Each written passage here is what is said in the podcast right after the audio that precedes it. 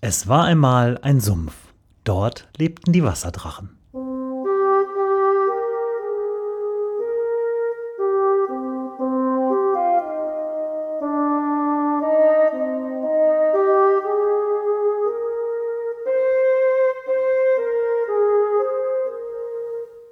Wo die Wasserdrachen wohnen. Folge 14. Der große Uran-Deal. Teil 2. Für die heutige Folge sitze ich an meinem Schreibtisch in äh, ähm, meinem Arbeitszimmer. Das ist der Ort, an dem die meisten Geschichten erstmal so grob entstehen und an dem ich Dinge recherchiere, wo ich Leute anrufe, wo ich mir Zettelchen schreibe. Ähm, Browser mit neuen Tabs voller Baller und äh, einfach überlege, was ich als nächstes in den Wasserdrachen machen könnte.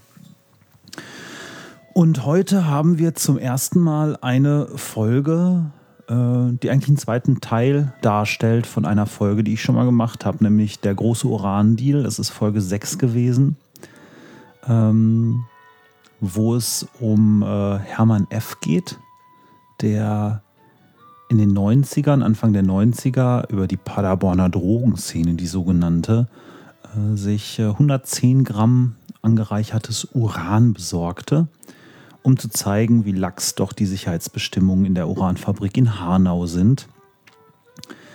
Tja, leider ist das alles so ein bisschen nach hinten losgegangen, wie ich da schon äh, dargestellt habe. Nämlich, ähm, äh, keiner hat ihm geglaubt, alle dachten, er wäre ein Spinner. Er es wohl ganz schön konspirativ angestellt, alles. Und ähm, ja, hat dann, äh, weil er sich so ein bisschen im Verfolgungswahn wähnte, dann äh, das Uran erstmal im Wald vergraben. Sich dann überlegt, dann doch zur Polizei zu gehen zu sagen, ja, hier, äh, m -m, ich will das Zeug wieder loswerden. Ist mit der Polizei da angerollert und im Strahlenschutz hat das Ganze nicht wiedergefunden. Da haben sie dann endgültig gedacht, er ist ein Spinner war auch mehrfach in Behandlung. Und äh, ja, nach 16 Jahren hat er das Uran dann doch wieder gefunden. Und 2007 war es dann soweit, dass das tatsächlich an die Behörden übergeben wurde. Ähm, aber das, was äh, Hermann eigentlich vorhatte, nämlich ähm, eine öffentliche Diskussion über die Atomsicherheit anzustoßen, das ist dann nicht bei rumgekommen. Er war halt der Freak, der Uran im Garten hatte. Was ich allerdings bemerkenswert fand bei dieser Folge war der Rechercheweg, das Ganze drumherum. Normalerweise recherchiere ich ja hier in Paderborn eher so im städtischen Umfeld, habe dann so meine Quellen in der Stadtbücherei oder auch gibt es ein, äh, ein paar schöne Bücher über Paderborn, die äh, unerschöpfliche Quellen sind, um natürlich einfach so durch die Stadt zu gehen und sich Dinge anzugucken.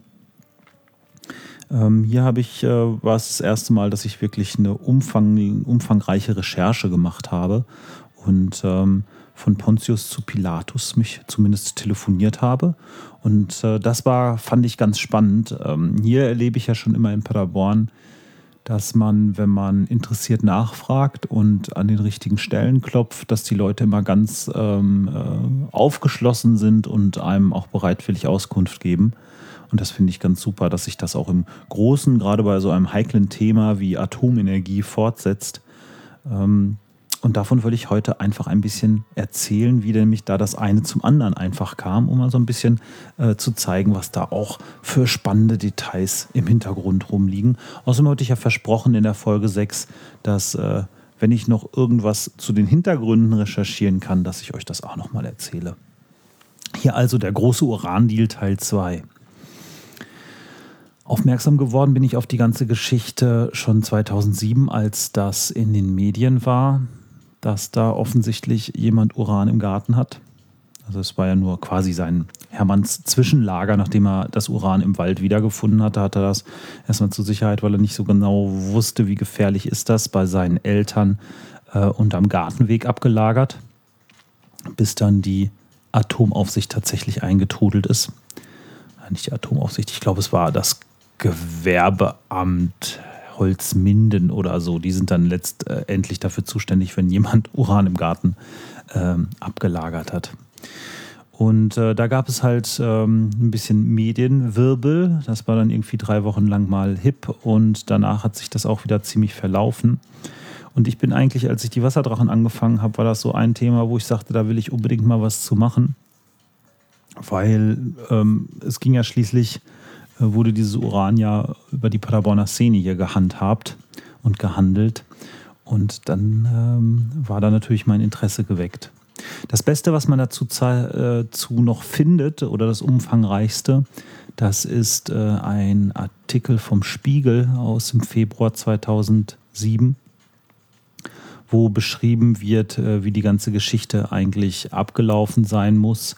Ähm, und das bildete so meine Grundlage vom Ganzen. Da habe ich natürlich dann äh, geguckt, wer hat den geschrieben und habe mal versucht, da anzurufen ähm, beim Spiegel. Äh, das geht interessanterweise auch. Man kann beim Spiegel in der Redaktion anrufen. Ich habe mit der Redaktionschefin vom Dienst gesprochen. Die sagt mir allerdings, die Frau Jüttner, die seinerzeit diesen Artikel geschrieben hat, ist leider im Sabbatjahr und nicht zu sprechen. Und auch sonst äh, wüsste sie jetzt keinen, der mir da weitere Auskunft geben kann. Da war ich natürlich dann erstmal in einer Sackgasse. Aber ähm, die zweite, ähm, den zweiten Ansatz, den ich gefunden habe, war eine Presseerklärung vom Umweltministerium in Niedersachsen, ähm, in dem einfach der Stand der Dinge ähm, mitgeteilt wird, weil das natürlich dann auch ein öffentliches Interesse hatte, das Ganze. Ähm, und aus diesen beiden Zweigen, dem Spiegelartikel und der Presseerklärung, das ist das, was man auch heute im Internet finden kann, habe ich mich dann so langsam weitergehangelt. Ähm, die Presseerklärung, äh, da habe ich einfach mal, da war auch eine Kontaktadresse drunter, habe ich einfach mal im äh, Umweltministerium angerufen in äh, Niedersachsen und hatte dann mit Frau Buro zu tun die ähm, da sehr aufgeschlossen war und ähm, das eine spannende Sache fand und sich dann mal gekümmert hat, wo denn die Akten dazu abgeblieben sind. Das ist ja jetzt schon äh, ein Weilchen her, mit über sechs Jahre. Und da ist, nee, sieben sind es jetzt schon. Es ist natürlich dann schwierig, da noch äh, nach so langer Zeit noch spannende äh, Dinge jetzt aus dem Tagesgeschäft aufzutreiben. Aber Frau Buro hat da zumindest mal einen alten Sachstandsbericht aufget aufgetan, der ähm, seinerzeit an den Landtag in Niedersachsen ging. Äh, man muss dazu sagen, das äh, Uran selber wurde in Lauenförde gefunden. Ähm, das ist kurz hinter der niedersächsischen Grenze gesehen von hier aus. Also war da das ähm, Ministerium in Hannover für zuständig. Frau Buro hat, äh, mit der habe ich mehrfach telefoniert, die hat sich äh, dann da um Archivbestände bemüht und Akten organisiert und sich da so ein bisschen hintergeklemmt, weil sie das selber auch ähm, äh, sehr interessant fand, wie denn sowas passieren kann. Und meine Fragestellung war eigentlich, was ich gerne gewusst hätte, geht auch so ein bisschen in die Richtung, was Hermann F. eigentlich wollte mit der ganzen Aktion. Wie konnte das passieren, dass sowas einfach aus der Atomfabrik rauskommt? Also in meiner kleinen Welt sind atomare Materialien abgezählt. Und wenn was fehlt, kommt die IAEA e mit äh, ganz vielen Beobachtern und sagt du, du, du. Und äh, man muss sich rechtfertigen. Ähm, in dem Sachstandsbericht stand dazu leider noch nichts. Ähm, da hat auch dann die, ähm, das wäre auch die falsche Stelle gewesen, weil das hat nämlich dann irgendwann das Justizministerium und die Staatsanwaltschaft weiter interessiert, was da eigentlich passiert ist. Ähm, in dem Sachstandsbericht an den Landtag äh, war nur zusammengefasst, ja, das Zeug kommt tatsächlich aus Hanau und es ist wohl Anfang 2000, äh, 1991 produziert worden. Passt also genau in die Geschichte, die ähm, Hermann F. erzählt hat. Und ja, es handelt sich um Uran, 110 Gramm, 3,5 Prozent Anreicherungsgrad. Und ähm, äh, von diesen 14 Pellets, die sie da insgesamt hatten, das kann man auch dem Bericht entnehmen, die wurden in Karlsruhe bei einer Kerntechnischen Institut analysiert. Ähm, dafür mussten sie ein Pellet auflösen, um das zu analysieren. Eins haben sie sich auf Archiv gelegt und die restlichen zwölf sind dann äh, an die Nachfolgeorganisation von der Siemens-Firma, die das ursprünglich mal hergestellt hat, ähm, an äh, eine Tochter des französischen Areva-Konzerns gegangen und wieder in den Brennstoffkreislauf zurückgeworfen worden. Ähm, so weit, so gut. Das war auch ungefähr der Stand, den ich hatte bei der ersten Folge. Also wir wissen, wohin das Uran gekommen ist und dass es jetzt wieder in sicheren Händen ist, soweit man das sagen kann. Mhm. Aber ähm, wie kommt es aus Hanau raus? Äh, leider hat es dann für die erste Folge nicht mehr gereicht, das noch alles zu recherchieren. Und ähm, deswegen hier mal, wie ich mich weitergehangelt habe.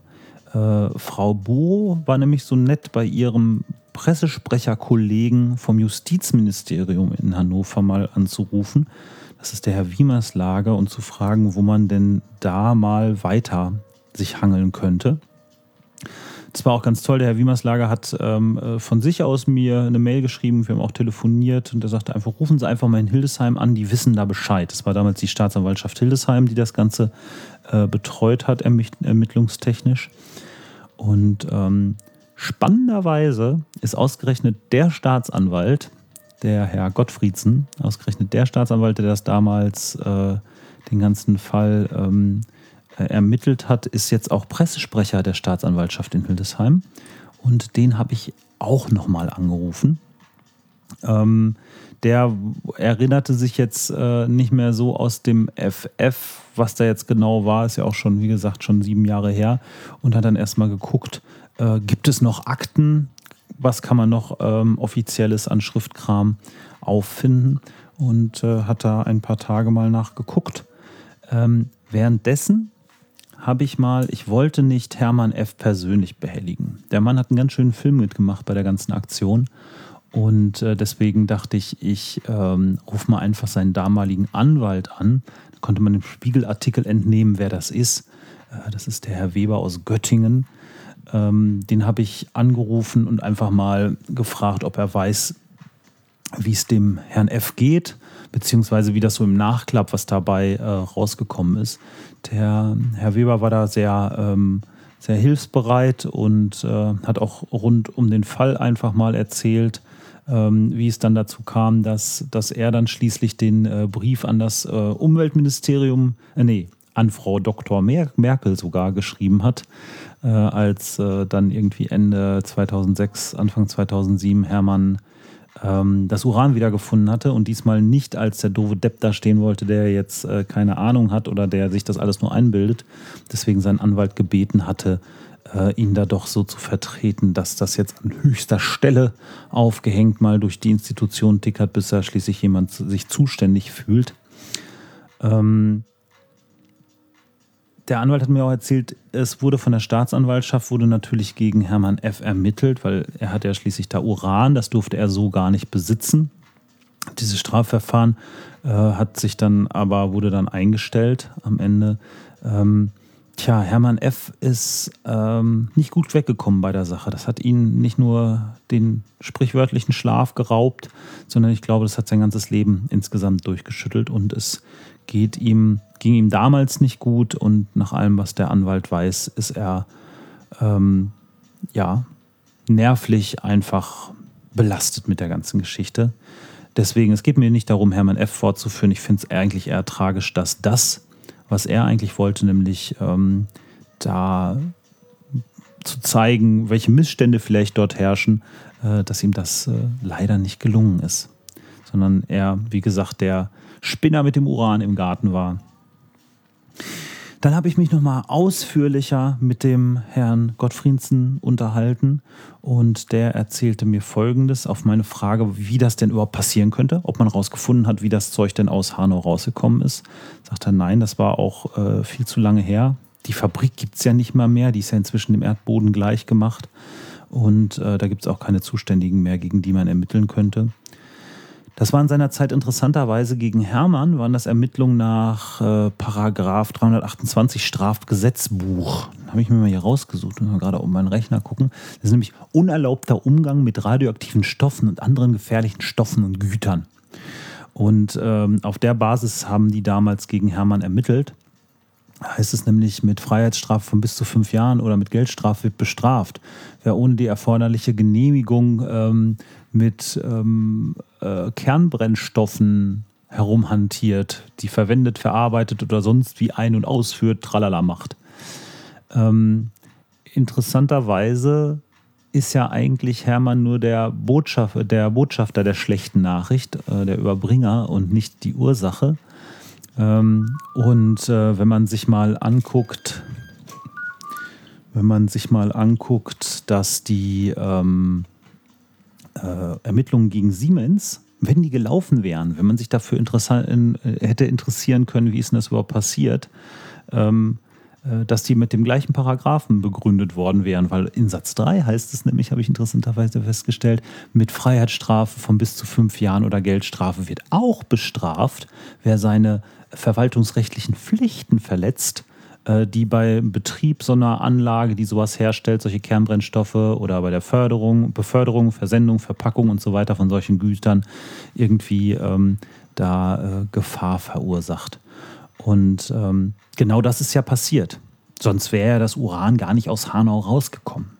Problem an der Sache, ähm, gegen Hermann, Hermann F. konnte man ermitteln, weil das war zeitnah, der hat das Zeug besessen.